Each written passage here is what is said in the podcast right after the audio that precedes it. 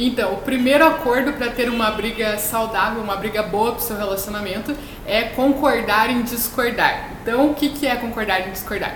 É você estar tá aberto a saber que a pessoa ela não vai concordar com tudo que você diz, da mesma forma que você também não precisa concordar com tudo que ela fala. Ninguém é dono da verdade, ninguém sabe de tudo, né? Cada um tem suas opiniões e a gente tem que estar tá aberto a ouvir as coisas do outro, porque se a gente só ficar subentendendo, ah, mas ela quis dizer isso, mas ele quis dizer isso, eu sei que ele queria dizer isso, eu conheço. Não, deixa a pessoa se expressar, por mais que você discorde disso.